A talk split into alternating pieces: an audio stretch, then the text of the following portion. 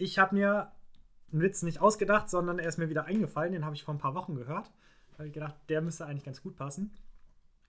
So, ein Flugzeug ist gerade am Abstürzen, der Pilot schon voll in Panik, so, ah, das Triebwerk ist ausgefallen, eine Tragfläche abgebrochen. Leute, wir stürzen ab. Ist ja vielleicht irgendein Priester, der noch ein paar Worte sagen kann. Steht keiner auf, keiner meldet sich. Pilot, ah, Mist, ähm, ist vielleicht irgendein anderer da, der eine religiöse Handlung vollziehen kann? Steht ein bisschen älterer Herr auf, nimmt seinen Hut von der Gebäckablage und geht mit dem Hut durch die Reihen und sammelt Kleingeld ein. Okay, und damit herzlich willkommen zu unserem Podcast. Wir, das sind, ich bin der Jonathan. Ich bin der Richard. Und wir wollen ja Kapitel für Kapitel durch die Bibel gehen. Wir haben uns entschieden, dass wir mit dem Neuen Testament anfangen. Das ist die zweite reguläre Folge, also wir sind in Matthäus Kapitel 2.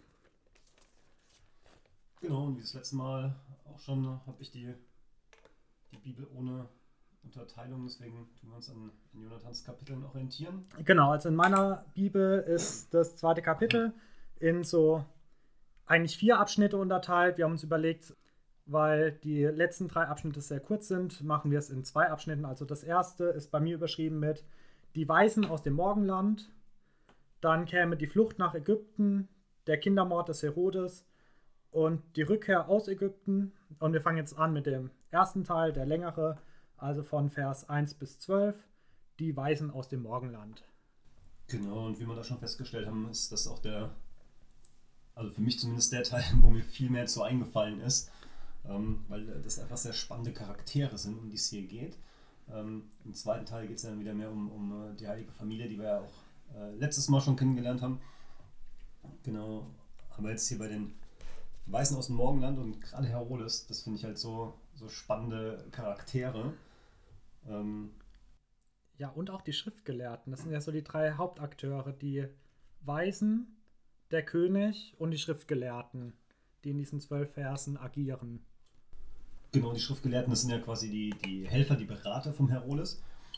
Und ähm, was ich in den beiden so, so spannend finde, sie sind so total gegen, Gegensätze. Ne? Man könnte jetzt quasi so, man jetzt in Gut und Böse einteilen will, das, das hört sich sehr plakativ Ja, aber es bietet sich fast an.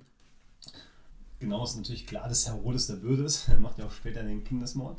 Ähm, was, was mir direkt beim Lesen aufgefallen ist, die Weisen aus dem Morgenland, das ist ja eh noch so ähm, sagenumrankt, ne? Es ist, heißen jetzt Kaspar Melchior, Balthasar, waren es Könige, mhm. waren es Gelehrte. Welches Wort steht bei dir in der Übersetzung bei Weisen?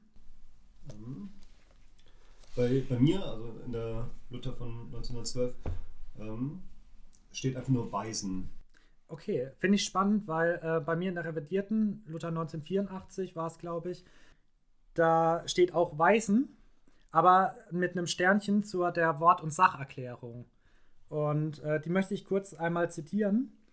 Also was hier über Weiße steht. Das so übersetzte griechische Wort Magoi äh, ist gleich unser Magier bezeichnet zusätz, äh, zunächst die Mitglieder einer persischen Priesterkaste, die sich mit Sternkunde und Astrologie befassten, sodann allgemein babylonische und sonstige Astrologen. Also, ich kenne nämlich auch Bibelübersetzungen, wo die Weisen aus dem Morgenland mit Magiern aus dem Morgenland übersetzt sind. Ja, das und, halt, kann ich mir gut vorstellen, so wie, wie bei uns im, im Mittelalter, so die die, die Universalgelehrten sind halt die, die mit Astrologie und Astronomie ähm, sich auskennen, halt, die werden in ihrem Volk die Schlauen gewesen sein, wo die Leute hingegangen sind, wenn sie wissen wollten, wann sie ihren Hafer aussehen sollen. Oder? Genau, damals war das ja auch oft noch vermischt. Man hat halt in die Sterne geschaut und konnte astronomische Wahrheiten erkennen und hat sich dann noch irgendwelche astrologischen Gedanken dazu gemacht. Hier vielleicht eine kleine Eselsbrücke für Leute, die Astronomie und Astrologie äh, immer wieder verwechseln. Das ähm, ist mir nämlich tatsächlich auch früher immer mal wieder passiert. Astrologie ist ja dieses Sternbilder begutachten, also dieses mystische, esoterische. Da fand ich die Eselsbrücke ganz nett. Die Astrologen logen. Also hier auch, ähm, genau, die Astronomen sind dann die, die sich wissenschaftlich damit auseinandersetzen. Genau, also die Weißen, Richard hat es ja schon richtig gesagt, äh, werden oft als Könige bezeichnet, aber eigentlich kann man davon ausgehen, es waren eigentlich diese Weisen, diese Gelehrten, die aber auch so einen okkulten Hintergrund haben. Also wahrscheinlich weniger mit Magie oder so, was, ähm, sondern einfach mit diesem Astrologie. Also Haben jetzt nicht irgendwie Zaubersprüche erfunden oder so, aber haben einfach in die Sterne geschaut und dadurch Wahrheiten abgeleitet oder sich auch eigene ausgedacht. Ja, und da ist jetzt nämlich das wirklich Spannende, dass ähm, wir als Christen, die wir uns ja von, von äh, der Astrologie fernhalten und äh, keine Horoskope lesen, dass trotzdem Gott zu diesen auch astrologisch bewanderten Leuten eben durch die Sterne spricht und ihnen dadurch die Geburt Jesu ankündigt, wo wir so heute sagen würden, so wie, der kann ja jetzt nicht einfach ein Horoskop reinschreiben, dass der Messias geboren wird. Das finde ich zum einen einfach, wie man sieht, dass Gott wirklich zu jedem in seiner Situation spricht, weil die kamen halt aus, aus einem fremden Land, das waren äh, wahrscheinlich keine Juden, das waren Heiden, ne? ähm, die ähm, kannten halt die Schrift nicht, ne? die hatten keine andere Möglichkeit, die haben nur in die Steine geguckt und dann spricht Gott so zu denen. Ja, man weiß nicht, also es gibt auch Ausleger, die davon ausgehen, dass die schon auch ein bisschen über die Sternkunde von den Juden Bescheid wussten, weil dieser Stern, den sie gesehen haben, der ist schon prophezeit im Alten Testament. Da kann man kurz aufschlagen. In 4. Mose 24, Vers 17. Ich, da spricht Biliam, sehe ihn, aber nicht jetzt. Ich schaue ihn, aber nicht von nahem. Es wird ein Stern aus Jakob aufgehen und ein Zepter aus Israel aufkommen und wird zerschmettern die, Schla äh, die Schläfen der Moabiter und den Scheitel aller Söhne Seths. Also hier gab es auch schon eine alttestamentliche Prophetie. Das hatten wir auch schon in den letzten Folgen gesagt, dass das auch ein Charakteristika des Matthäusevangeliums ist, dass immer wieder aufs Alte Testament Bezug genommen wird. Und es kann sein, dass die jüdischen Gelehrten, sei es im, Babylo äh, im babylonischen Exil ähm, oder auch sonst bei irgendwelchen Handeln, bei kulturellen Austausch, dass die vielleicht sogar diese Prophetien auch schon weitergegeben haben an die vermutlich Perser. Die Weißen aus dem Morgenland waren ja vermutlich Perser, weil das Wort für persische Gelehrte, persische Magier. Und genau, deswegen weiß man nicht, aber man kann davon ausgehen, dass die es vielleicht sogar wussten. Und sie haben darauf reagiert. Und die jüdischen Gelehrten, die das ja eigentlich auch auf jeden Fall wussten, die haben das äh, wortwörtlich verschlafen. Die haben nachts nicht in die Sterne geschaut und auf den Stern gewartet, sondern ja, die haben sich mit ihren eigenen Sachen beschäftigt. Ja, deswegen mag ich auch diese, diese Weisen aus dem Morgenland so, weil sie so das Sinnbild für die Suchenden sind. Sie, sie äh, sehen den Stern, kennen vielleicht eine Prophezeiung, aber, aber das sind nur grobe Anhaltspunkte. Sie, das reicht ihnen nicht. Sie laufen jetzt nach Jerusalem und, und fragen danach. Ne? Also wir haben da was gehört. Ne? Äh, wo genau ist der jetzt? Ne? Also das sind die, die nach der Wahrheit suchen, nach dem König äh, suchen. Ähm, und das ist halt so ein schönes äh, Bildnis.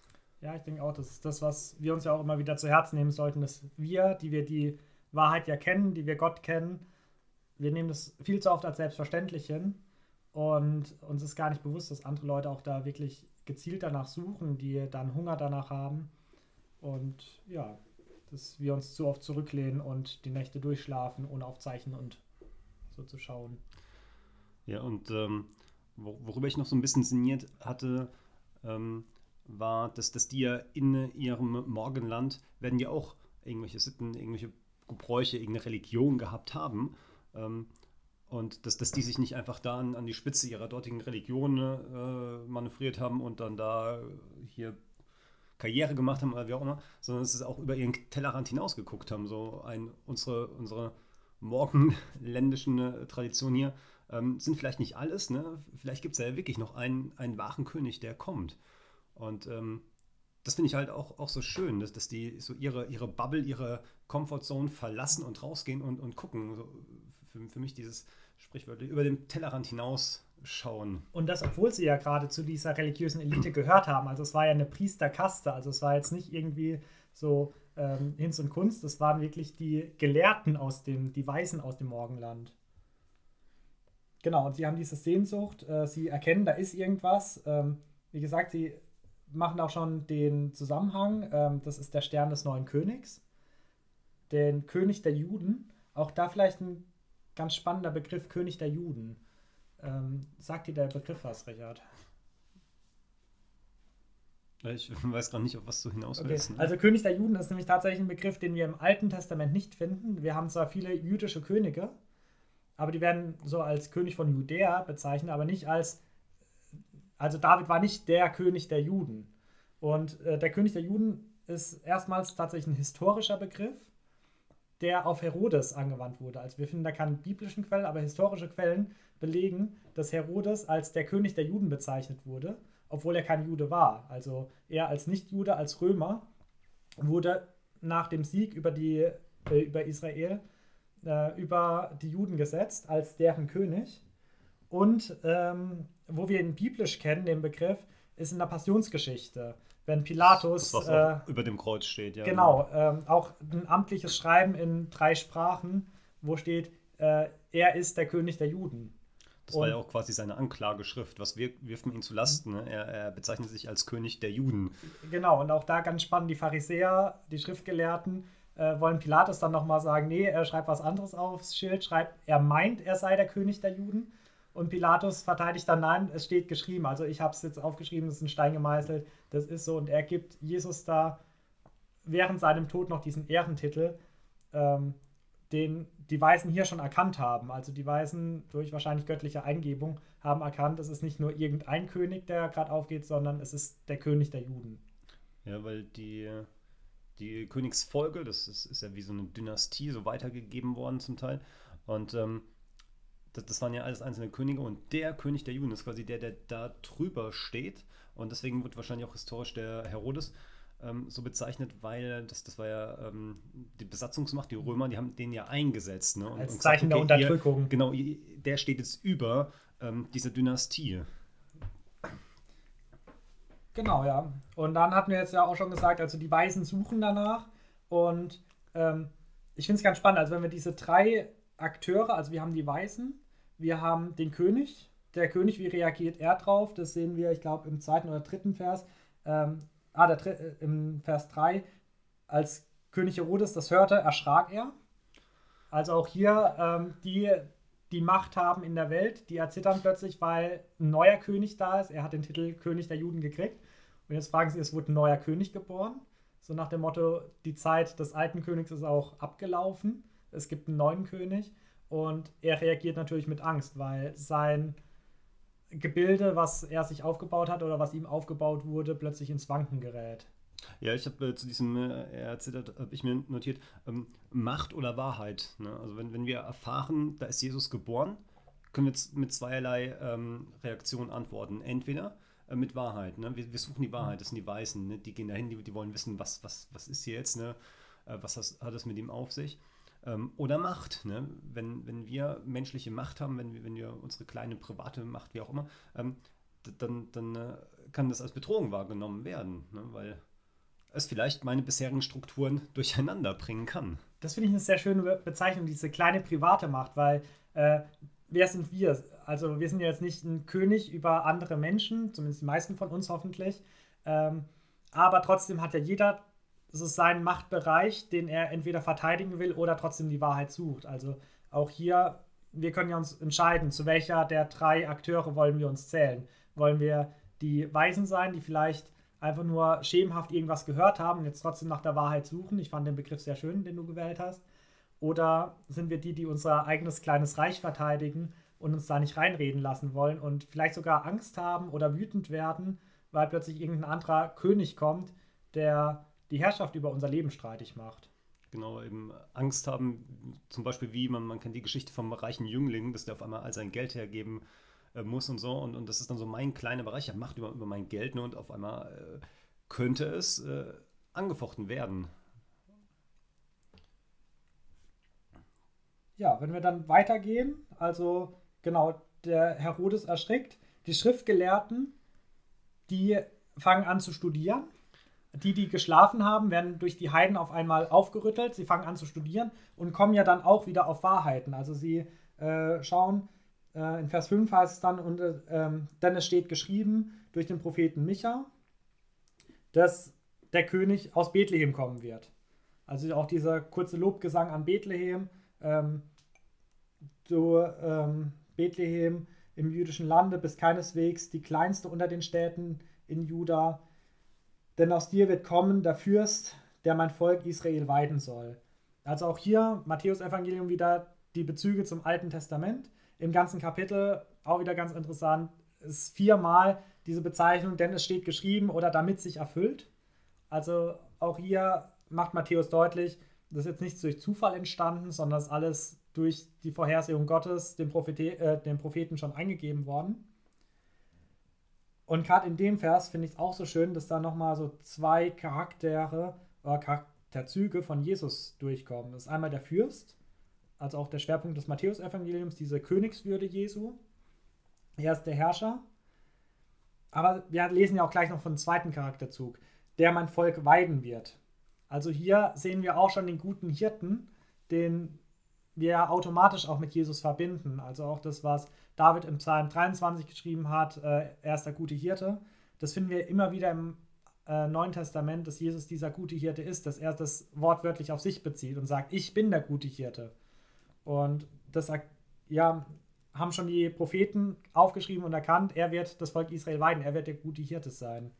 Und auch das finde ich so schön, dass wir da die Charakterzüge Gottes, das ist nicht das, was äh, sich einfach jemand ausgedacht hat, sondern das, was seit Anbeginn auch schon feststeht und was den Propheten schon eingegeben wurde.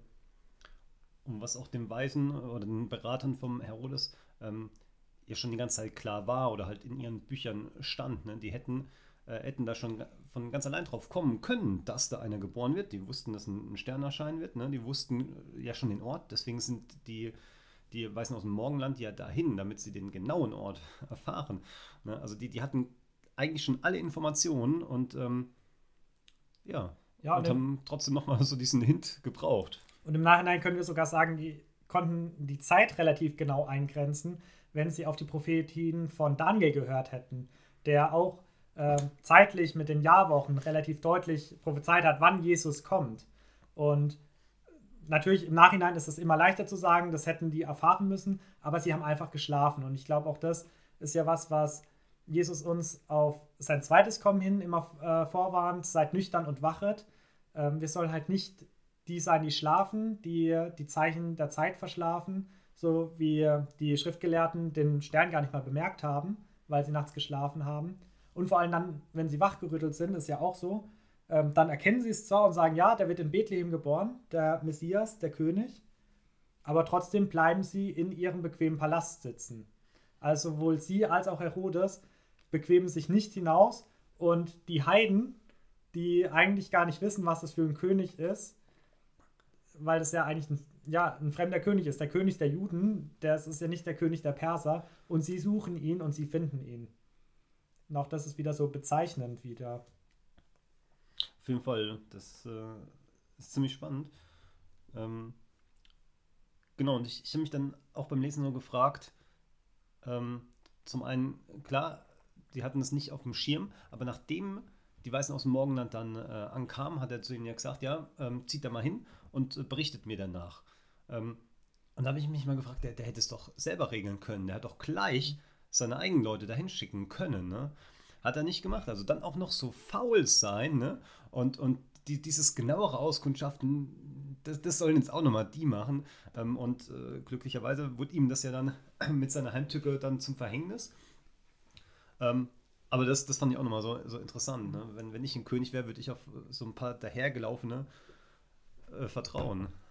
Das, das, stimmt, das ist mir nämlich auch aufgefallen, dass obwohl er Angst hat, obwohl er in Panik gerät, dass er dann nicht gleich seine Legion schnappt und sagt, okay, wir suchen. Vielleicht hat er Angst gehabt, dass äh, wenn er sich zum Krieg rüstet, zum Kampf rüstet, dass ähm, ja dann plötzlich Aufstände sind oder dass Jesus Eltern das merken und gleich abhauen und das ist eher so als geheime verdeckte Operation. Jetzt ja. äh, können wir die Fremden hier als Spione nutzen.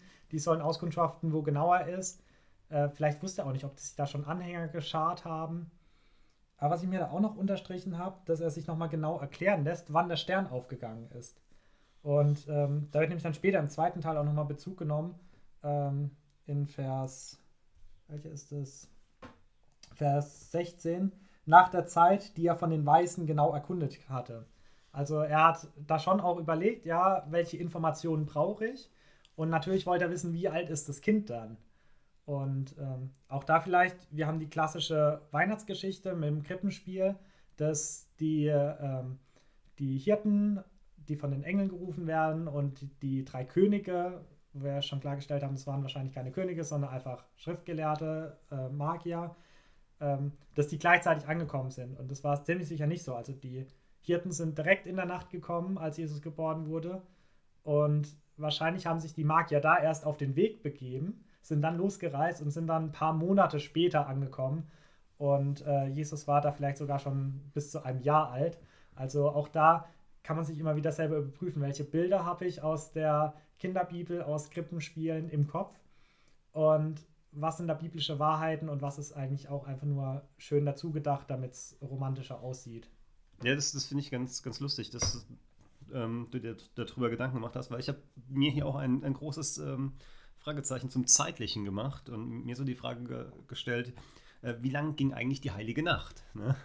Weil äh, das, das war ja im, im Stall, das war ja sehr provisorisch und ähm, auch beim Kindesmord äh, lesen wir, dass es ähm, bis, bis zu zwei Jahren diese Zeitspanne war. Ne?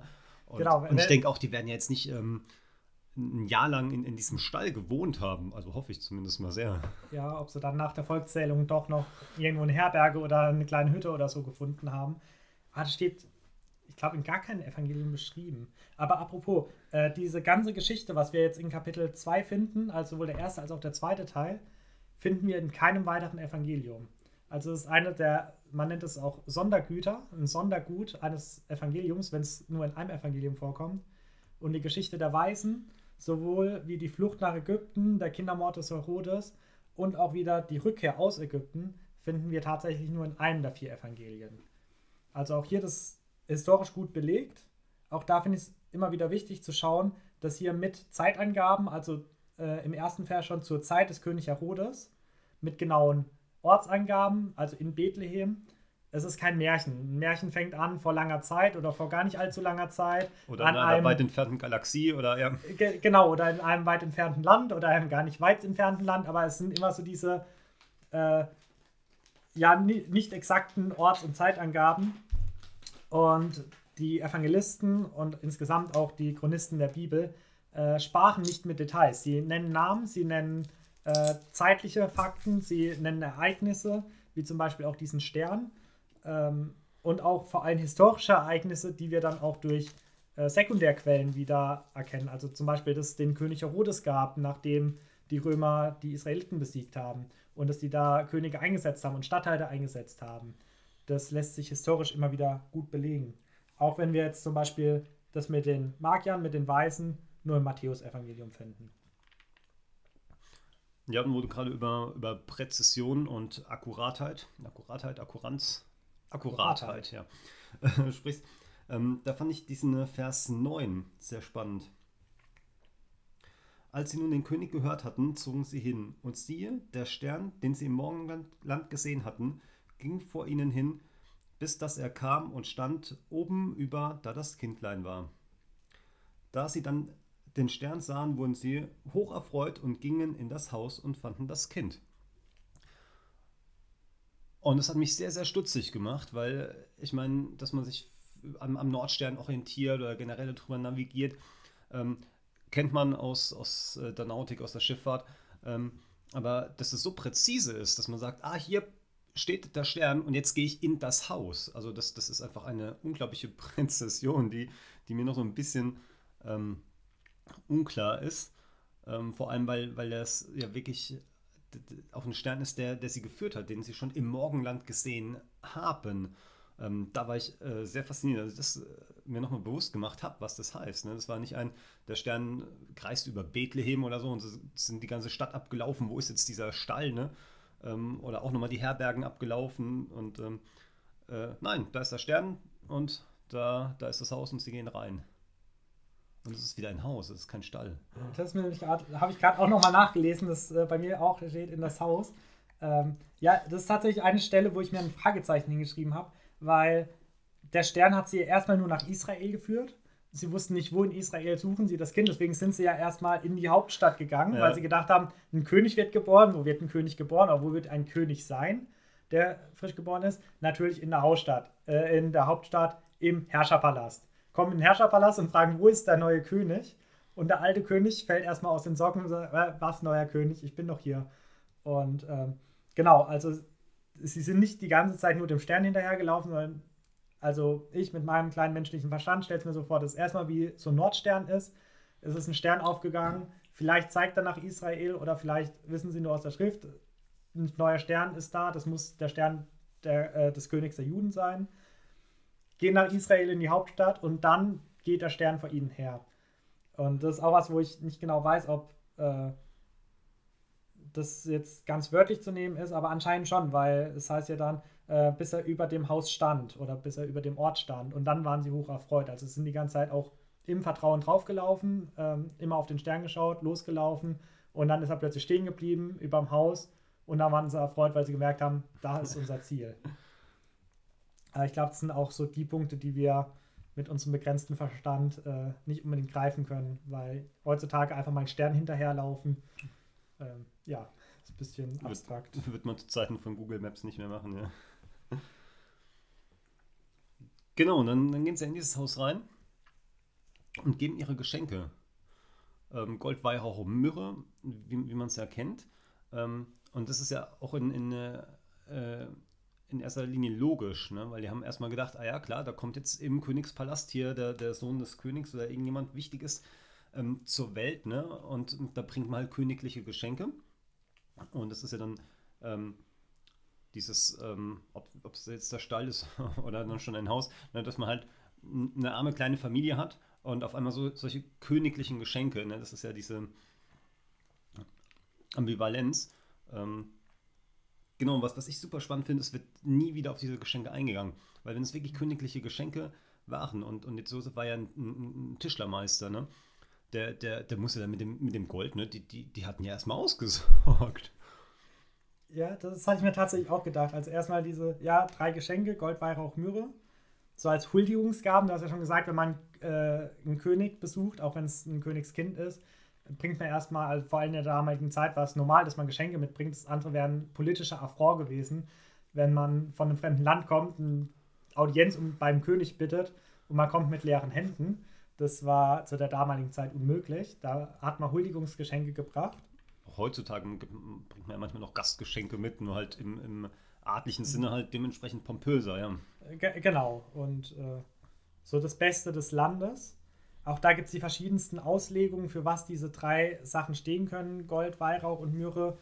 Ähm, ich habe mir so ein bisschen Notizen gemacht, aber das ist jetzt auch nicht, so muss es sein, sondern ja, Gold ist natürlich immer was Wertvolles, es ist auch so ein Königsmaterial, also Gold hat man halt den Königen gebracht oder hatten die Könige besessen. Den Gedanken, was die, äh, was die Jesu-Familie damit gemacht hat, weil es danach nicht mehr auftaucht, der ist mir auch gekommen. So diese Zimmermannsfamilie, die dann irgendwie das Goldkästchen, äh, die Schatztruhe mit Gold unterm Bett hat. Ähm, den Gedankengang hatte ich auch, weil ja, wir wissen nicht, ob sie sehr ärmlich aufgewachsen sind oder ob die dann sich davon viel gekauft haben oder ob das während der Reise irgendwie äh, ausgegeben wurde.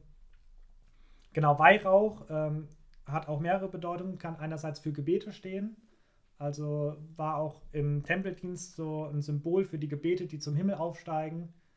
Ähm, das ist ja teilweise in der katholischen Liturgie zum Beispiel noch so, wie der Weihrauch zum Himmel aufsteigt, so sollen unsere Gebete zu Gott aufsteigen. Und das ist ja auch im Alten Testament sehr verankert, ne? das, das Räucherwerk zum lieblichen Duft Gottes, ne? schon, genau. schon kein Abel haben am äh, Brandopfer äh, gebracht, wo es wichtig war, wie der Rauch aufsteigt. Ne? Ob Gott es annimmt oder nicht. Genau. Äh, genau, auch zum Opfern. Ähm, genau, ist auch weiß, also rein. Äh, Weihrauch ist äh, was sehr reines, was sehr weißes, aber ist auch fürs Feuer bestimmt. Also auch hier schon vielleicht diese Vorsehung ähm, auf Jesu Opfertod und vor allem die Myrrhe. Die ist ja auch ein sehr herbriechendes, ähm, auch aus Baumharzen, glaube ich, gewonnen. Aber wenn es verbrannt wird, sehr wohlriechend. Ähm, da sagen viele Ausleger, das deutet auch schon auf den Opfertod Jesu hin. Aber ich habe auch gefunden, dass Myrrhe auch zur Salbung von Priestern verwendet wurde. Also man kann auch sagen, das war so ein bisschen Hindeutung auf das Priesteramt.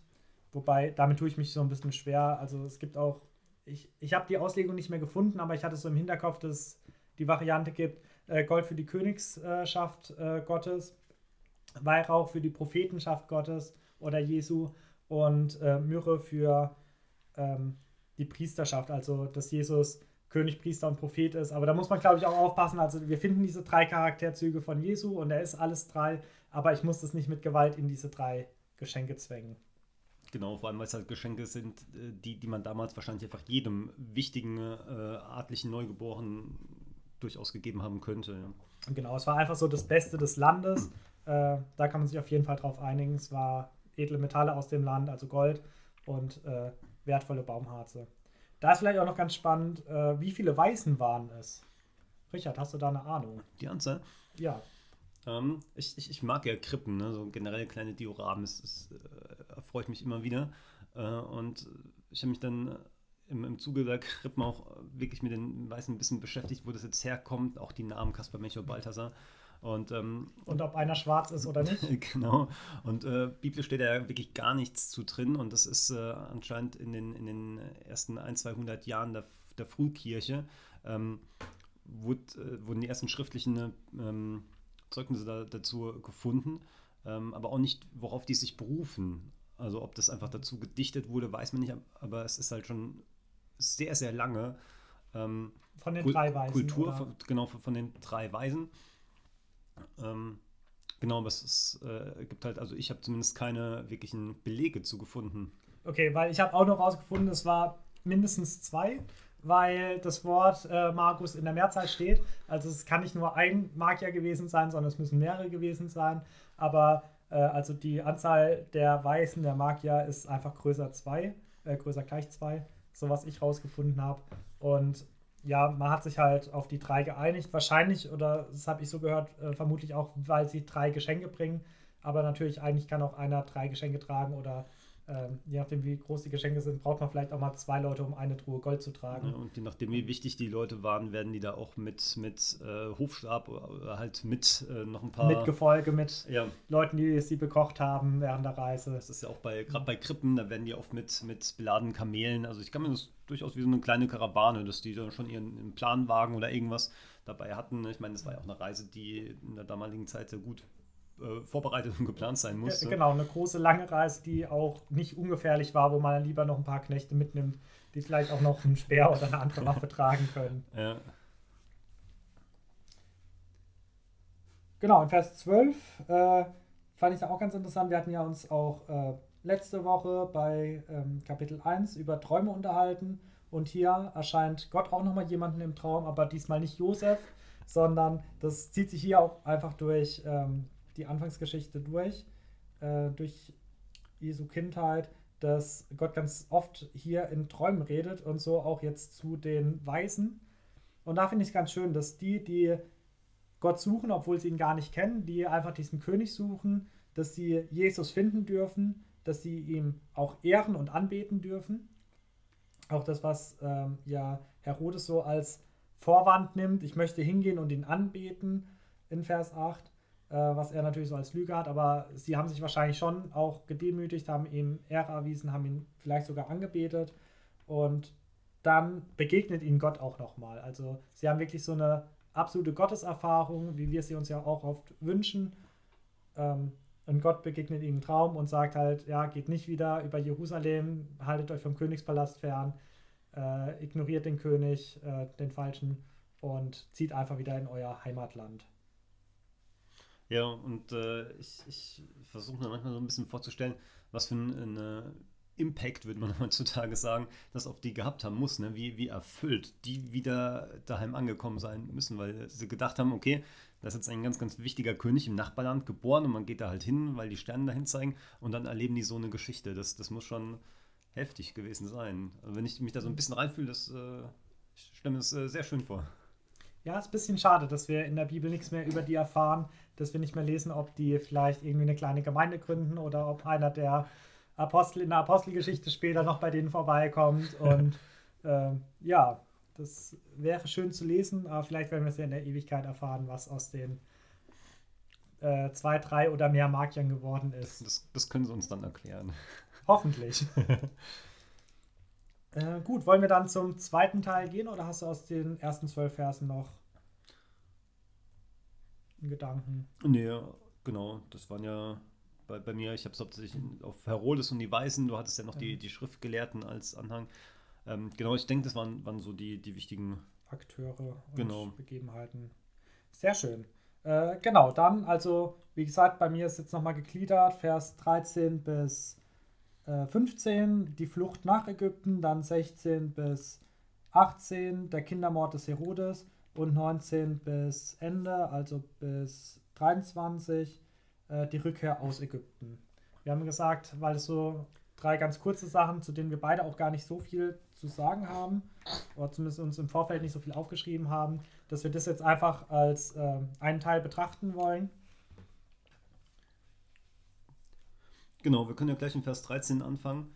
Ähm, da sie aber hinweggezogen waren, also die Weisen, siehe, da erschien das, äh, der Engel des Herrn dem Josef im Traum und sprach: Stehe auf und nimm das Kindlein und seine Mutter zu dir und fliehe nach Ägyptenland und bleib allda. Ähm, das ist so spannend, ne? Die sind gerade äh, in, in, in, Bethlehem, haben Familie gegründet. Ne? Jesus ist gerade frisch auf die Erde gekommen als Mensch. Und das, das Erste, womit er konfrontiert wird, nach den Weisen natürlich, ähm, ist dann erstmal ähm, Verfolgung. Ne? Also er wird wirklich ähm, Mensch, äh, nicht nur nicht in einem Palast, sondern in einem Stall und dann auch noch gleich in einer Verfolgungssituation. Also er ist wirklich ähm, vom, vom Himmel auf die Erde, also vom, vom Regen in die, in die Traufe gleich gekommen. Das, das äh, finde ich so ein bisschen bezeichnend, dass er nicht, nicht gleich irgendwie in, in einigermaßen ruhigen Verhältnissen ist, sondern gleich in, in Lebensgefahr schwebt. Ja, das stimmt. Äh, das ist halt im Matthäus-Evangelium, ich hatte es, glaube ich, letzte Woche auch schon gesagt, ähm, das ist ja vermutlich für Juden geschrieben, deswegen auch mit den ganzen alttestamentlichen Bezügen, wo immer wieder steht, äh, damit sich die Schrift erfüllt oder wie es der Prophet schon vorhergesagt hatte. Und in den ersten zwölf Kapiteln ähm, beschreibt Matthäus, wie Jesus eigentlich zu den Juden kommt, wie er in Israel geboren wird, dieser Anspruch auf den Königsthron und später auch äh, messianische Wunder, die er tut und sich damit eigentlich ähm, durch Gott legitimieren lässt und sagt, ich bin wirklich der Messias. Das ist dann in Kapitel 12. Ähm, das ist so die Spitze. Und wie er konsequent von den Seinen, von den Juden, von den Schriftgelehrten abgelehnt wird. Und dann Kapitel 13 bis 28 lesen wir Matthäus Evangelium, wie er sich den Heiden zuwendet, wie so der Heilsplan Gottes da auch weiterhin offenbart wird, dass er nicht nur für die Juden, sondern auch für die Heiden gilt. Und es gipfelt dann in was sehr Schönem, nämlich den allgemeinen Missionsbefehl, der auch ziemlich bekannt ist. Ähm, so die letzten Verse des Matthäus-Evangeliums. Ähm, ich lese Matthäus 28 ab Vers 18. Eine sehr bekannte Stelle, also dieser allgemeine Missionsbefehl. Und ja, Jesus trat hinzu und sprach zu ihnen: Mir ist gegeben alle Gewalt im Himmel und auf Erden. Und jetzt, und darum geht hin und mache zu Jüngern alle Völker, tauft sie auf den Namen des Vaters und des Sohnes und des Heiligen Geistes und lehrt sie zu halten, alles, was ich euch befohlen habe. Und siehe, ich bin bei euch alle Tage bis an das Ende der Welt. Also hier, das geht hinaus zu allen Nationen, diese absolute Hinwendung auch zu uns Heiden, äh, ohne jüdische Wurzeln. Ähm, darin mündet das Matthäus-Evangelium. Das fand ich auch nochmal schön zu sehen. So, Jesus eigentlich erstmal kommt er nur für die Juden, die lehnen ihn ab und jetzt wendet er sich auch uns Heiden zu. Vor allem, weil es halt den kompletten Bogen schlägt, ne, von seiner Geburt, wie wir es eben ja schon hatten, mit Herodes und, und den weißen Morgenländern, ähm, wo, wo auch schon die Juden ne, die, die Schrift nicht, nicht aufmerksam lesen, sondern erst die, die Heiden aus dem Nachbarland ankommen müssen. Ähm, genau, wie sich das immer so durchzieht. Ne? So, die seien aber haben ihn nicht erkannt. Ähm, und das ist ja äh, gerade für, für uns, die, die wir jetzt äh, keine jüdischen Vorfahren haben, ja das, das äh, rettende Geschenk, dass wir damit mit hineingenommen sind. Ja, und das ist auch das, was wir in der Weihnachtsgeschichte, ja auch in anderen Evangelien, Lukas zum Beispiel, so deutlich sehen, auch schon allein bei der Geburt Jesu, wo Maria und Josef von Herberge zu Herberge geschickt werden, was ja in jedem Krippenspiel so auch deutlich dargestellt wird. Sie ziehen von Herberge zu Herberge und jeder sagt, wir haben keinen Platz. Und was ja auch ein Symbol dafür ist, wie oft wir zu Jesus sagen, ich habe gerade keinen Platz in meinem Herzen für dich, äh, zieh mal lieber weiter, irgend, draußen gibt es noch einen Stall. Und genau diese, aber ja, diese Ablehnung der Juden und dann diese Hinwendung zu den Heiden, das fand ich noch ein spannender Gedanke, dass sich das auch durchs ganze Matthäus-Evangelium so durchzieht. Die ersten zwölf Verse, Jesus kommt zu den Juden, wird abgelehnt, dann wendet er sich den Heiden zu. Und genau, er rettet dann die ganze Welt und auch wir sollen in die Welt hinausgehen und missionieren. Genau, und dann, während sie in Ägypten sind, geschieht ja dieser äh, Kindermord des Herodes. hat davor vielleicht noch ganz kurz bei gerade diesem ganz kurzen Abschnitt, ähm, fand ich es noch ganz spannend. Ähm, wir hatten es, glaube ich, auch letzte Woche davon, dass äh, gerade im Alten Testament manchmal ja Gott irgendwelche Anweisungen gibt. Äh, Noah baue die Arche und dann beschreibt er, wie er die Arche zu bauen hat, über ein, zwei Kapitel. Und dann lesen wir nochmal ein, zwei Kapitel und Noah baute die Arche und der halt eigentlich nochmal Copy-Paste so. Und das finde ich spannend, dass hier auch so im Kleinen passiert. Also auch hier ähm, der Engel sagt im Traum, nehme das Kind und seine Mutter und ziehe nach Ägypten. Und dann lesen wir zwei Verse weiter. Da stand er auf und nahm das Kindlein und seine Mutter mit sich und zog nach Ägypten. Und auch das finden wir jetzt hier, zwei oder dreimal, wo der Engel im Traum was sagt und Josef macht es. Äh, so, ja, genau, also auch. nee, kein Problem. Genau, also auch da, wo man wieder diesen, diesen einfachen ähm, aber effektiven Gehorsam. Ne? Gott sagt was und ich, äh, ich mache es einfach. Ich diskutiere da nicht rum, ich äh, suche keine Auswege. Ich, ja. ähm, genau, und dadurch ähm, überleben sie ja den, den äh, Kindesmord in, äh, in Ägypten.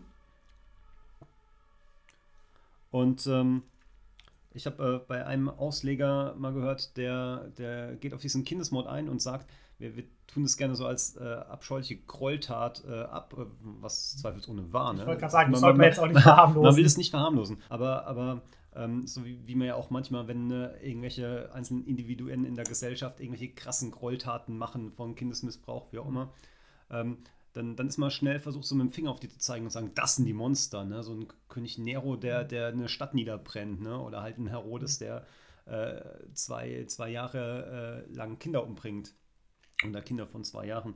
Ähm, und ähm, dass man sich da gerne dann selber so versteckt, ne? so ein ähm, Ich bin ich, besser als ich. Die. Genau, ich bin zwar kein idealer Mensch, aber ich tue wenigstens keinen Kindesmord befehlen. Und ähm, der, der eine Ausleger hat, hat, so ein bisschen gesagt, ne, da, da, muss man aufpassen, ne? das, das äh, Kindesmord ist, ist furchtbar äh, grausam und äh, nicht zu rechtfertigen, aber es, es ist vom Prinzip her einfach nur menschlich. Das Potenzial dazu steckt wirklich in jedem von, von uns. Ähm, und das, das fand ich nochmal so ein bisschen gruselig, weil, äh, ja, ich kenne es ja von mir auch, ne? Ich, ich, ich bin ja nicht so gemein wie so ein Herodes. Ich würde das nicht machen. Ja, das stimmt. Aber gerade wenn wir die Macht hätten und dann auch an dieser Macht halten, so im Kleinen merkt man es ja auch manchmal, dass man bereit ist für eine Notlüge, um irgendwie das Ansehen bei anderen Leuten zu halten. Dann will ich ja nicht zugeben, ich habe einen Fehler gemacht, dann kommt die kleine Notlüge. Und Herodes hatte halt die Macht, es zu befehlen und er hat es auch für notwendig gehalten. Ähm, also Herodes ist hier auch als geschichtliche Figur alles andere als ein guter König. Er hat, glaube ich, drei Brüder von sich oder drei Kinder von sich umgebracht, um seinen Thronanspruch zu festigen. Und hier halt auch, er hat Angst, dass sein Thronanspruch durch diesen neuen König streitig gemacht wird, dass plötzlich die Juden irgendwie einen Aufstand machen und sagen, wir haben einen anderen, einen eigentlichen König. Und dann war es für ihn legitim. So nach dem Motto auch, der Zweck heiligt die Mittel. Ich bin König, ich will König bleiben. Genau, und auch in der außerbiblischen Geschichtsschreibung ist Herodes, also es gab ja zwei Herodes, es ist ja quasi sein, sein Nachname, es gab den ersten und den zweiten, wie auch immer. Auf jeden Fall ist der äh, in der Geschichtsschreibung anscheinend auch als sehr äh, blutrünstig beschrieben. Ähm, und, und dennoch muss man sagen, ne, wie es im 1. Mose 8, Vers 21 steht, das Tun und Trachten des Menschen ist böse von Jugend an. Also es steckt wirklich in, in jedem von uns und darf man nicht einfach nur abtun als ja der böse Herodes. Das wäre mir nicht passieren. Oder wie es Paulus im Römerbrief schreibt, ich glaube Römer 8, äh, keiner ist gut, keiner sucht nach Gott, alle sind böse. Und dann zählt er auf, wo er sich auch selber mit inkludiert, wo auch ganz viele Theologen äh, lange Zeit gemeint haben, nee, damit kann er sich selber nicht gemeint haben, weil er ja schon bekennender Christ war, aber dass er einfach so das menschliche Herz in aller Drastigkeit und ungeschönt einfach mal aufzeigt, nach was das menschliche Herz, das Fleisch so trachtet und sehnt. Genau, also wir haben hier diesen grausigen Kindesmord. Ähm, alle Kinder unter zwei Jahren werden äh, von König Herodes befohlen umgebracht. Auch hier wieder eine der äh, Querstellen, also das Tat um damit erfüllt wird. Ähm, da wurde erfüllt, was gesagt ist durch den Propheten Jeremia. Also auch hier wieder das, der dritte Querbezug. Den zweiten haben wir in Vers 15, das war noch bei die Flucht nach Ägypten, damit erfüllt würde, wie der Herr durch den Propheten gesagt hat. Also da wird auf Hosea 11.1 Bezug genommen. Aus Ägypten habe ich meinen Sohn gerufen. Genau, und hier ist halt dieses Klagelied in Jeremia 31,15. Ähm, das Geschrei gehört, ähm, also in Rama hat man ein Geschrei gehört. Viel Weinen, viel Wehklagen. Also auch hier nicht, dass Gott es irgendwie gut findet, dass Gott äh, will, dass Kinder umgebracht werden, aber er weiß einfach, dass die Menschen grausam sind und er hat uns ja den freien Willen gegeben und er hat Herodes da einfach auch gewähren lassen, dass er ja mit seiner Macht auch dieses Grausige verüben kann. Genau, und äh, wie, du gesagt hast, ne, damit das äh, prophetische Wort sich erfüllt, ist ja auch wieder, wenn, sie dann wieder zurückkommen, dann, dann ziehen sie auch nicht wieder direkt nach Bethlehem in ihren Stall oder Haus, wo auch immer sie da gerade gewohnt haben, ähm, ähm, sondern ziehen dann ja nochmal ähm, nach Nazareth. Auch nur, kann man so sagen, ähm, damit wir das prophetische Wort ähm, seine Richtigkeit hat. Genau, damit er Nazarener heißt.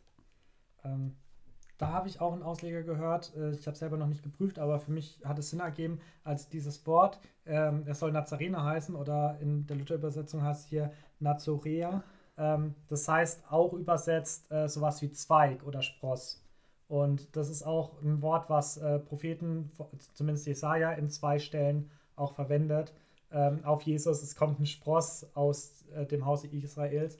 Also auch hier, es kommt ein Nazarener sozusagen. Ähm, das da diese auch Doppelbedeutung, aber natürlich auch später im Neuen Testament kennen wir äh, Jesus aus Nazareth und nicht Jesus aus Bethlehem. Genau, ja. Und dann habe ich noch ähm, eine Auslegung gehört zu Ägypten, warum sie nach Ägypten fliehen. Ähm, wobei das, das ja auch einfach ähm, wegen der geografischen Nähe ist. Man geht dann, wenn man verfolgt wird, zur nächstgelegenen Grenze. Aber dass wir das, das Bildnis auch, auch äh, noch im, im, Alten Testament sehen, ähm, mit dem Volk Israel, die, die fliehen auch nach Ägypten vor der Hungersnot ne? und, und stehen dort dann erst als äh, Volk Israel ähm, und müssen dann aber auch wieder raus. Und ähm, so, so, war das hier auch. Man, man, flieht nach Ägypten, aber nur kurzzeitig, um dann wieder aus Ägypten herausgerufen zu werden. Ähm, da weiß ich nicht, ob das eine Anspielung drauf sein sollte oder ob das wirklich einfach nur Zufall war, weil Ägypten halt da äh, in der Nähe lag. Ähm, fand ich aber auch nochmal ganz, ganz spannend. Ja, es ist ja ganz oft, dass wir in der Bibel einfach diese Vielschichtigkeit haben. Es ist eine historische Tatsache, dass äh, die Jesus-Familie nach Ägypten geflohen ist und dann kann man ja trotzdem ja, diese Parallele ziehen. Finde ich ganz spannend, hatte ich bis jetzt noch nicht gehört.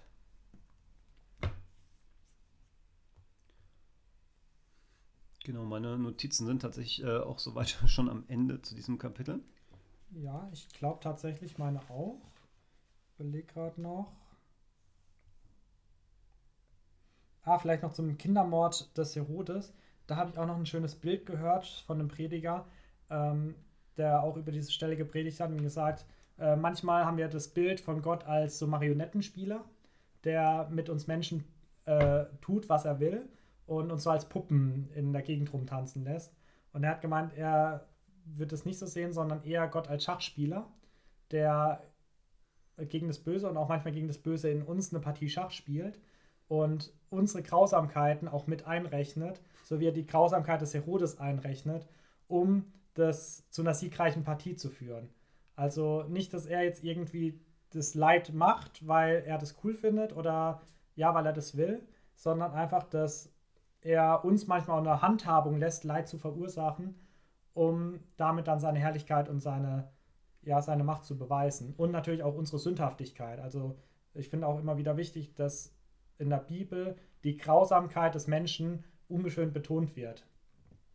Da vielleicht auch, also hm, es gibt ja auch das Buch der Mitte, so einer, der, glaube ich, mit einem buddhistischen Hintergrund ähm, zur Bibel gekommen ist und zum Christentum gekommen ist. Ich habe seinen Namen vergessen. Ähm, aber der hat dann auch mal gesagt, so, ähm, er hat das, die Bibel in die Hand genommen und hat es gelesen, hat erst gedacht, ja, das ist ja ein Buch, was irgendwie religiöse Gelehrte geschrieben haben.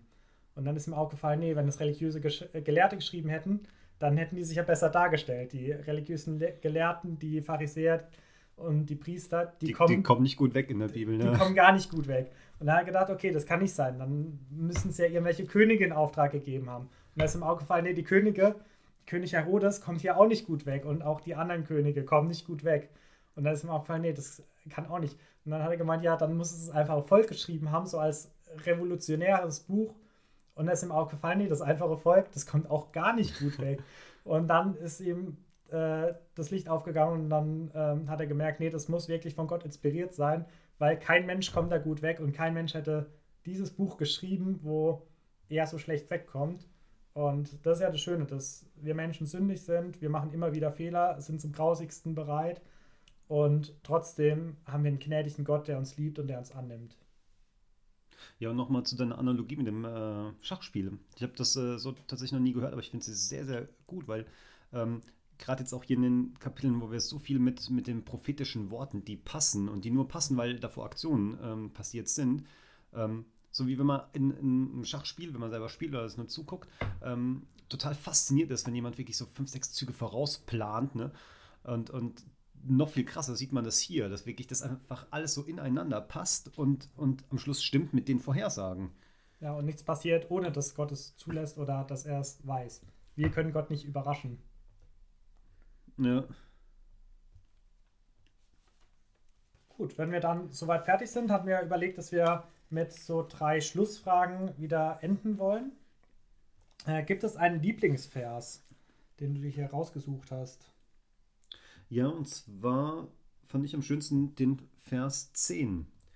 Da sie den Stern sahen, wurden sie hoch erfreut. Zum einen ist er kurz, er ist sehr prägnant und ähm, was ich daran so mag, ist, zeigt Gottes Leitung. Ne? Also dieser, dieser Stern ist von Gott geschickt und, und äh, Gott leitet sie dahin. Und zum einen wünsche ich mir für, für mein Leben immer eine möglichst klare Leitung und zum anderen ist, ist dieses, sie waren hoch erfreut. Ne? Also nicht einfach nur so ein, ah ja, da geht's lang, dann gehe ich da lang, sondern auch ein, ah, Gott zeigt mir was und wenn es jetzt nicht so krass ist wie bei diesem Stern, auch wenn es was Kleines ist, ähm, man kann sich dann über diese Leitung freuen und das, deswegen mag ich den Vers so sehr. Was äh, für ein Vers ist dir denn aufgefallen? Tatsächlich ist mir sehr schwer gefallen, aber mir gefällt deiner, also diese Freude über so eine Kleinigkeit wie einen Stern, der, oder was heißt eine Kleinigkeit, über Gottes Führung, die man dann erkennen darf. Ich hätte tatsächlich einfach den letzten Vers genommen, ähm, vor allem auch den letzten Teil, damit erfüllt würde, was gesagt ist durch die Propheten, er soll Nazarener heißen. Ähm, einfach auch so stellvertretend für diese Vorhersehung Gottes, dass Gott einfach wirklich auch komische Dinge zulässt oder Dinge, die wir erstmal in unserer Situation für komisch, für äh, unbequem erachten, dass man jetzt erstmal verfolgt wird, dass man nach Ägypten muss, dass man dann wieder zurück soll und dann nicht mal da, wo man das Kind geboren hat, sondern jetzt nochmal zurück. Okay, war wahrscheinlich so die Herkunftsstadt auch von Josef, aber trotzdem, dass man da erstmal in der Weltgeschichte rumgeschickt wird.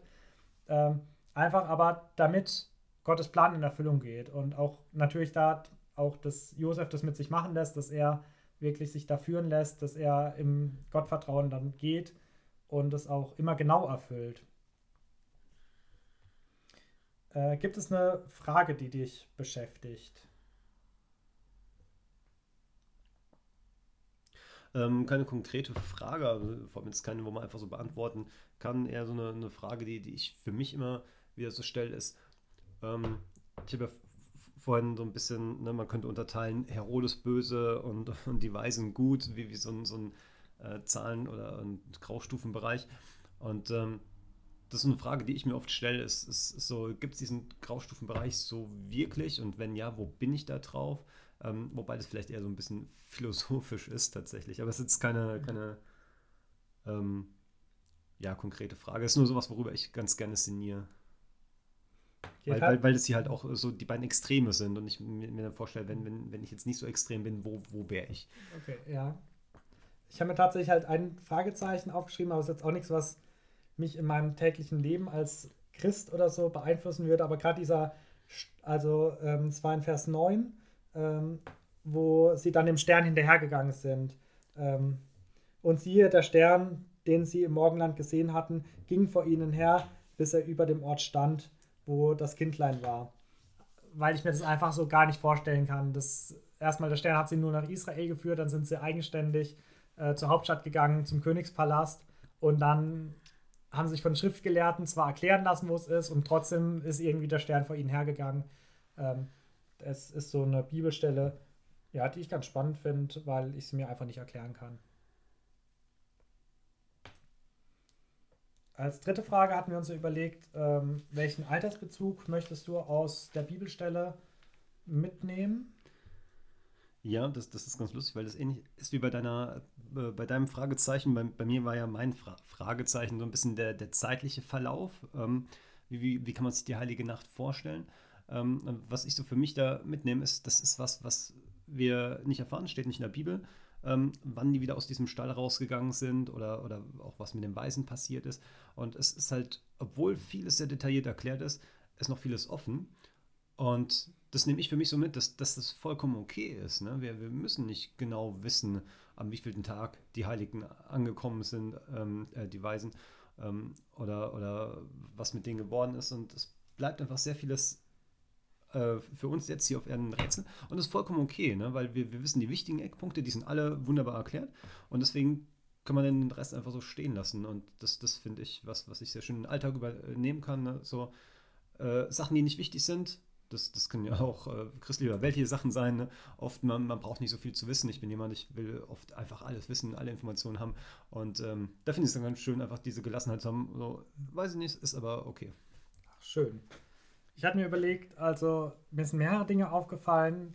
Einerseits, was wir auch schon angesprochen hatten, dass Gott den Weißen dort begegnet, wo sie schauen.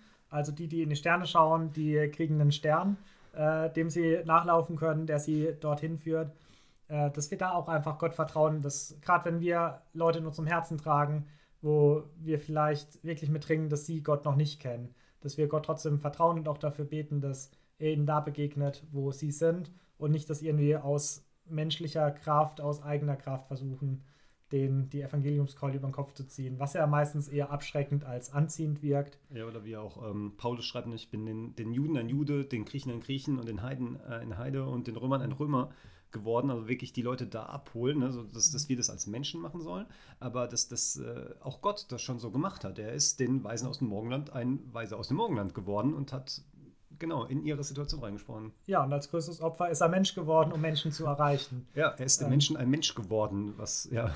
Genau, weil wir nicht göttlich werden konnten aus eigener Kraft. Äh, genau, das finde ich einen sehr wichtigen Punkt, ähm, was aber auch wieder in diese Gelassenheit vielleicht reinpasst. Ähm, ganz gut passender Punkt zu deinem. Äh, du kannst gelassen Dinge stehen lassen, die wir nicht verstehen. Und ähm, ja, ich will Gott auch einfach mehr seine Souveränität anvertrauen, dass er den Leuten da begegnet, wo sie sind. Ähm, da, wo ich vielleicht Leute auch gar nicht erreiche oder wo ich Angst habe, dass ich sie eher verschrecke.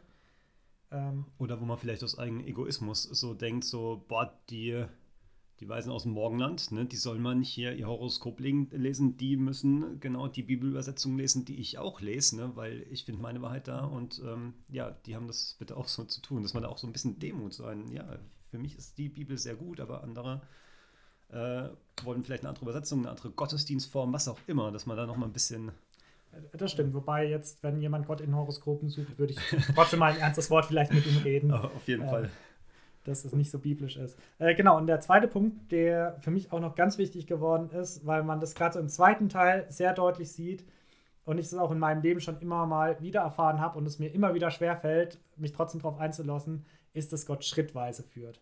Also hier ist er nicht zum Josef gegangen und hat gesagt, okay, jetzt waren die Weisen hier, ähm, jetzt hör mal zu, du wirst jetzt gleich nach Ägypten gehen, weil der Herodes wird äh, hier alle Neugeborenen töten und nach x Jahren kannst du dann wieder zurückkommen. Aber du wirst nicht wieder zurück nach Bethlehem gehen, sondern du wirst zurück wieder in deine Heimatstadt Nazareth gehen und wirst da dann eine Schreinerei gründen und äh, wirst den und den äh, Brutto- oder Nettolohn halt haben und ähm, noch so und so viele weitere Kinder zeugen. Sondern nein, Gott sagt einfach, ähm, ein Engel erscheint Josef und sagt, okay, geh nach Ägypten. Josef packt sein Kind, die Mutter des Kindes und geht nach Ägypten. Dann heißt es, ja, die Leute, die dein äh, Kind umbringen wollten, sind tot. Geh wieder zurück nach Israel. Josef schnappt sein Zeug, geht nach Israel. Dann, Josef kriegt Angst und sagt, äh, aber da ist auch ein Herrscher, der nicht ganz so gut ist. Dann sagt der Engel, ja gut, dann geht es nach, nach Nazareth und nicht nach Bethlehem. Josef geht nach Nazareth, nicht nach Bethlehem. Und dieses einfach Schritt für Schritt, aber auch da im Dialog bleiben. Ich finde es auch schön, dass auch das erstmal ja von Josefs Initiative ausgeht, dass er nicht nach Bethlehem geht, sondern er hatte Angst. In Bethlehem ist trotzdem kein wohlgesonnener Herrscher. Da ist ein Nachfolger von Herodes mit wahrscheinlich ähnlichen Ansichten. Und erst daraufhin, auf diese Reserviertheit, auf dieses Unbehagen, auf diese Angst, reagiert der Engel und sagt, okay, ne, geh nach Nazareth. Und das, obwohl ja klar ist, das war von Anfang an der Plan, damit Jesus Nazarener heißt. Und das finde ich so dieses Wichtige, weil ich ja gern auch diese Sicherheit hätte, dass Gott zu mir sagt, Jonathan, mach das und das und dann passiert das und das und danach machst du das und das und äh, dann wirst du 80 Jahre alt und dann kommst du zu mir heim.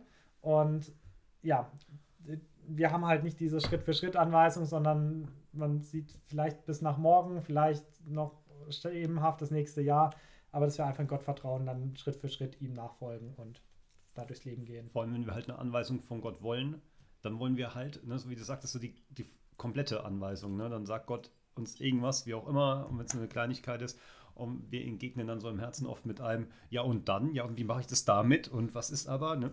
Und äh, statt es einfach mal zu machen, wollen wir schon so seinen ganzen Plan wissen und das ist halt eine der, der, der großen Sachen, die, die Gott sich äh, noch vorenthält für uns, ist äh, wirklich sein großer Plan. Genau, und er will ja auch einfach, dass wir dann in diesem Gottvertrauen Schritt für Schritt gehen. Wenn er sagt, kündige deinen Job und geh da und dahin, dass wir nicht fragen, und welchen Job finde ich dort und wann finde ich dort einen Job und warum soll ich da überhaupt hin und was ist, wenn es mir da nicht gefällt, sondern einfach sagen, okay, wie Josef, äh, ich ja. packe meine Sachen und gehe. Und was für einen Job finde ich da? Weil, kann man ja auch wunderschön begründen, dann kann ich mich da schon mal ein bisschen schlau machen und schon mal eine Schulung machen. genau. Weil es ja da um Argumente nie verlegen. Ja, das stimmt. Ähm, genau, und das äh, finde ich für mich einen sehr praxisrelevanten äh, Punkt. Und ja, vielleicht geht es ja dem einen oder anderen von euch auch so, dass er da mehr Sicherheiten gerne hätte. Und das ist leider auch so eine biblische Wahrheit, mit der ich immer zu kämpfen habe, dass wir einfach Schritt für Schritt Gott vertrauen und Schritt für Schritt äh, seinen Weg gehen sollen. Aber dass es sich auch lohnt und äh, im Nachhinein auf jeden Fall Sinn ergibt. Genau, dass dieses einfach, dass der Schachspieler schon alle Züge im Vorhinein weiß, ähm, so wie wir es hier ja auch lesen, äh, damit erfüllt würde. Ja, das sind noch ein paar wunderschöne Schlussworte äh, und Erkenntnisse. Ja, dann hoffen wir, dass euch auch die Folge gefallen hat. Falls ihr konstruktive Kritik, Fragen oder Anmerkungen habt, könnt ihr euch gerne bei uns melden. Wir haben ja die Mailadresse erstellt, buchbesprechung-bibel.gmx.de. Und dann freuen wir uns, von euch zu hören und ihr hört uns dann nächste Woche. So, wir melden uns nochmal kurz aus dem Schnitt für euch, da wir zeitnah auf das Feedback eingehen wollen. Und Jonathan, erzähl doch mal, wir haben schon erste Mails bekommen. Ja, genau. Direkt am Abend der Veröffentlichung der ersten Folge haben wir eine Mail von einem guten Freund bekommen. Und der hat unter anderem die Frage gestellt, ob, wir, ob er uns richtig verstanden hat, dass wir jede Woche ein Kapitel besprechen wollen und dass nach seiner Rechnung das ganze Projekt dann ja 23 Jahre gehen würde. Und wir haben es uns im Vorfeld auch tatsächlich so ausgerechnet, dass wir für das Neue Testament fünf Jahre brauchen, auf den Tag genau. Das sind genau 260 Kapitel und das Jahr hat ja 52 Wochen. Und das Alte Testament wird dann deutlich länger gehen. Das sind 929 Kapitel. Das sind knapp 18 Jahre. Wir haben es aufgerundet auf 18, dann kommt man auf 23 Jahre insgesamt. Das ist natürlich nur einhaltbar, wenn wir keine längeren Pausen machen. Das ist mit einer der Gründe, warum wir so fleißig am Vorproduzieren sind, damit wir, auch wenn wir mal eine Woche nicht zum direkt aufnehmen kommen, euch trotzdem mit einer aktuellen Folge versorgen können. Aber natürlich können wir euch auch nicht versprechen, dass wir das auf jeden Fall die nächsten 23 Jahre so durchziehen.